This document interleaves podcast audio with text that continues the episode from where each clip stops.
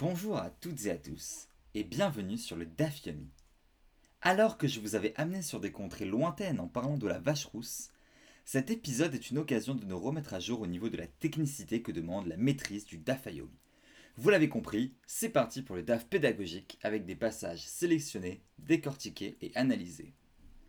Dans le DAF précédent 24b, la Mishnah commençait ainsi. Romer Bateruma,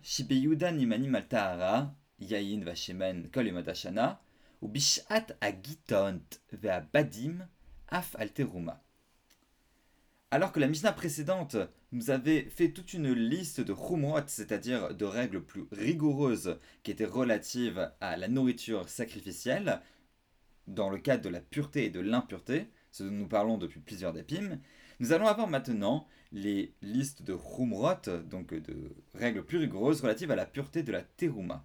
Et on nous dit que chez Yehuda, c'est-à-dire en Judée en général, eh bien, on croit, Néhémanine, Kissa, les personnes qui généralement donc ne sont pas crues, sous-entendu les Amé Aret, c'est-à-dire, euh, on va dire, les hommes du peuple qui n'étaient pas véritablement investis dans l'étude et qui ne connaissaient pas véritablement les règles liées à la pureté et à l'impureté, donc que les sages ne pouvaient pas croire au quotidien, mais en Judée, les Améarets, eux, sont crus sur la pureté du vin et la pureté de l'huile toute l'année.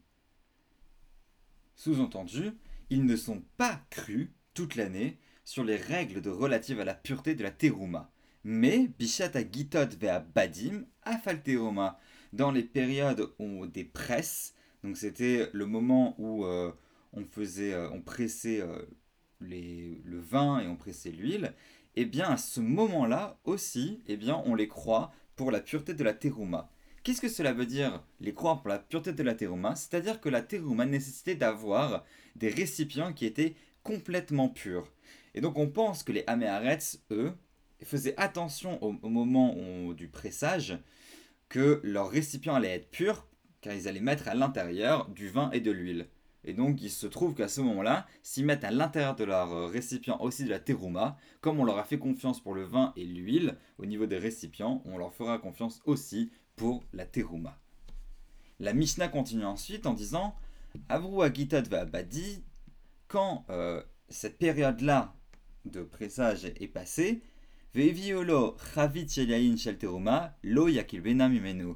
Eh bien, à ce moment-là, si quelqu'un, donc le Amaharetz, amène à un prêtre un baril dans lequel il a mis euh, du vin de terouma, et eh bien à ce moment-là, on ne lui euh, prend pas, car on a peur que euh, son récipient n'ait pas été purifié de la bonne façon.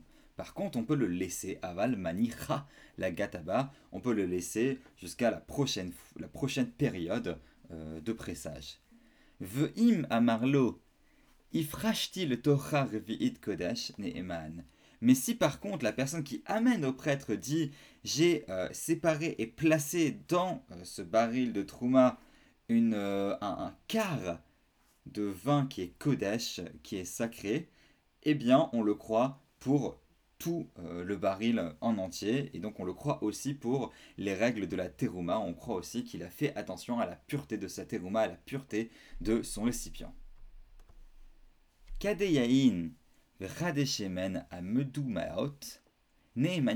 Bishat.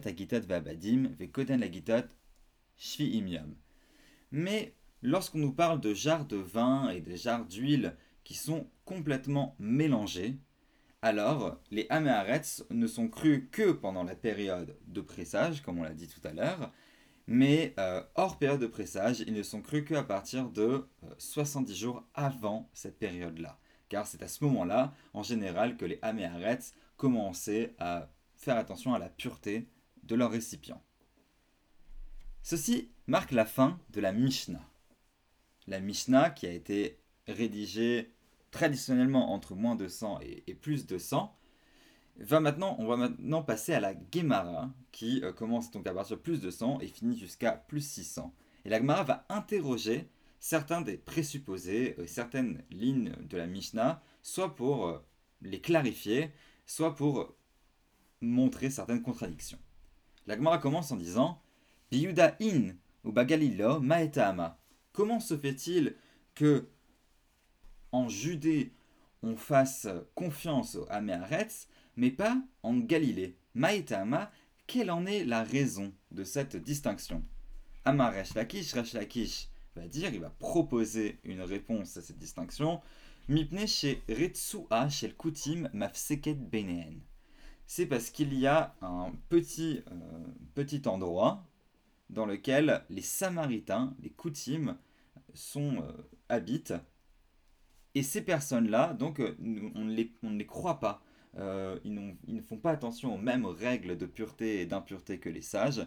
Et donc, à partir du moment où on est obligé de traverser euh, cette terre-là habitée par les Samaritains pour amener aux prêtres la terouma, eh bien, on fait attention parce qu'il se trouve que euh, il y aurait un soupçon d'impureté sur tous les récipients qui sont passés par cette terre. Veneitev Beshida Teva ou Migdal, mais qu'il le place donc euh, cette terouma qu'il va apporter dans un endroit fermé comme une boîte, un coffre, n'importe quoi, dans lequel on ne peut pas contracter l'impureté. Mais là se pose une question, effectivement, pourquoi on n'a pas proposé ça depuis le début, qu'il le place dans un endroit fermé qui ne peut pas contracter l'impureté? La Gemara va répondre, Hamani, mais selon qui euh, est cette Mishnah, c'est-à-dire selon quelle opinion euh, cette Mishnah va aller dans les règles de l'impureté? Rabbihi. Ce sont les règles relatives à l'impureté selon Rabbi que la Mishnah propose. Et donc, Rabbi, lui, on va le comprendre, pense qu'en fait, ces endroits fermés peuvent contracter l'impureté. Des Hamar, comme il est dit, Oel Zaruk Lav Oel, des Tanya, Anichnas le Eretz Amim Shida, Teva ou Migdal, Rabbi Metame, ve Rabbi Yosef ve Rabbi Yoda, Metaer. Traduction Une tente mouvante, eh bien, n'est pas appelée une tente, c'est-à-dire qu'elle peut contracter l'impureté. Comme il est enseigné dans une braïta, celui qui rentre dans un endroit où euh, les peuples euh, ne sont pas juifs, donc dans un endroit, dans, un, dans une terre non juive, à l'intérieur d'un endroit fermé comme effectivement une boîte ou encore un, coffre, eh bien Rabbi, lui, les déclare impurs, alors que son fils, Rabbi aussi, euh, déclare complètement purs. Et donc notre Mishnah d'avant, elle, partait du principe que euh, les règles étaient en accordance avec celles de Rabbi.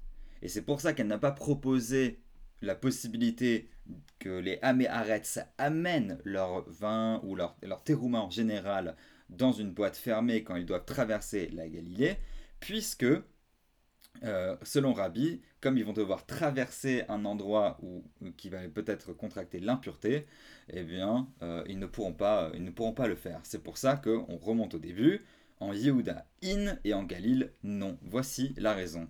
Mais la Gemara va relever une autre difficulté.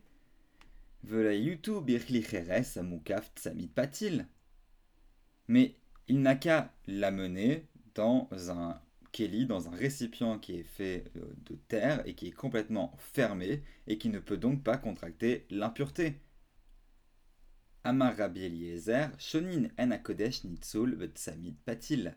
Rabbi Eliezer a dit, les rabbins ont enseigné, dans une braïta donc, que euh, la nourriture sacrificielle, pas comme le reste des autres choses, n'est pas sauvée de l'impureté en étant dans un endroit, euh, dans un keli en terre, dans un récipient en terre très très bien fermé.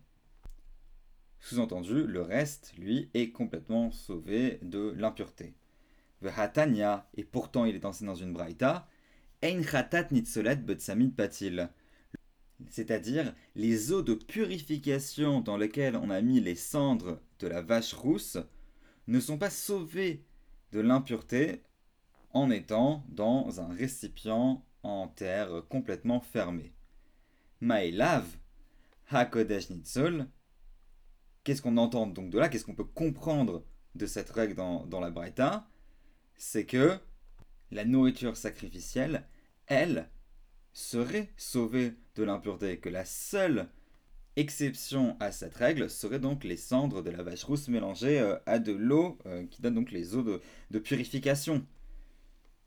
Là, Hamaim Shenan Mekudashin Netsolin Patil. Non, ce que vient en fait nous enseigner cette braïta, c'est que de l'eau qui n'a pas encore été mise avec les sangs de la vache rousse, eh ben, elle ne peut pas contracter l'impureté quand elle a été mise dans un récipient qui est bien fermé. Donc ce n'est pas ce que vient nous apprendre cette braïta, c'est en fait un autre enseignement relatif, encore une fois, au centre de la vache rousse.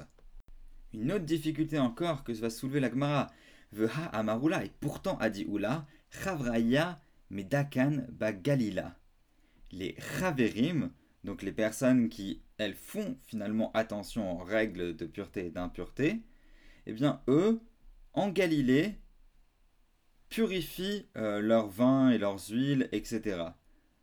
C'est-à-dire que eux-mêmes, s'ils le purifient, ils peuvent donc l'amener, et donc ils ont un moyen, eux, de l'amener au temple, et donc de traverser la Galilée. Donc pourquoi la Gomara juste avant me dit que c'est impossible de traverser la Galilée parce qu'on doit passer euh, par un endroit qui peut contracter l'impureté? Manichin l'ircheyavo eliaou vita Qu'est-ce que ça voulait dire? Non, en fait, ça veut dire que les Chaverim qui, eux, euh, purifient, font attention à la pureté, aux règles de pureté et d'impureté, leur vin et leurs huiles, le laissent, les laissent de côté euh, pour que Eliaou euh, vienne, c'est-à-dire pour les temps messianiques. Il les laisse de côté pour ne pas les utiliser, mais ça ne veut pas pour autant dire qu'il les amène. Et c'est ainsi qu'on résout la contradiction. Résumons donc les problèmes qui ont été attaqués par la Gemara. La Gemara a posé une question pourquoi en Judée ça marche, mais en Galilée, eh bien, on ne fait pas confiance euh, aux Améa Aretzim, même euh, dans les périodes où on, leur ferait confiance en Judée? On a amené une réponse en disant que les Améaretz en Galilée, une fois qu'ils avaient mis euh, de côté leur terouma qui aurait été peut-être pur, devraient traverser la Galilée. Et quand ils traversent la Galilée pour arriver en Judée, arriver au temple, ils auraient dû traverser un endroit qui pourrait euh, potentiellement contenir de l'impureté. On a donc après proposé dans la Gemara plusieurs possibilités pour traverser cet endroit sans contracter l'impureté. Et à chaque fois, ces euh, possibilités ont été contredites par d'autres endroits de la Gemara pour ensuite qu'on utilise, mais j'ai un autre enseignement encore qui me dit que finalement en Galilée, il y avait des gens qui faisaient attention à ces règles-là. Donc pourquoi tu me dis que c'est impossible de l'amener? Et la dernière contradiction est résolue en disant ces personnes-là faisaient attention aux règles, mais ça ne veut pas dire pour autant qu'ils l'amenaient à Jérusalem.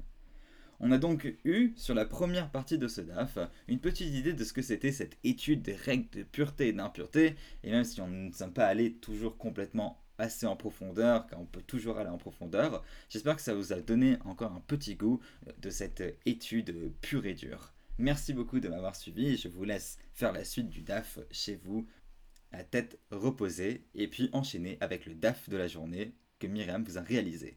Merci beaucoup et bonne semaine à vous.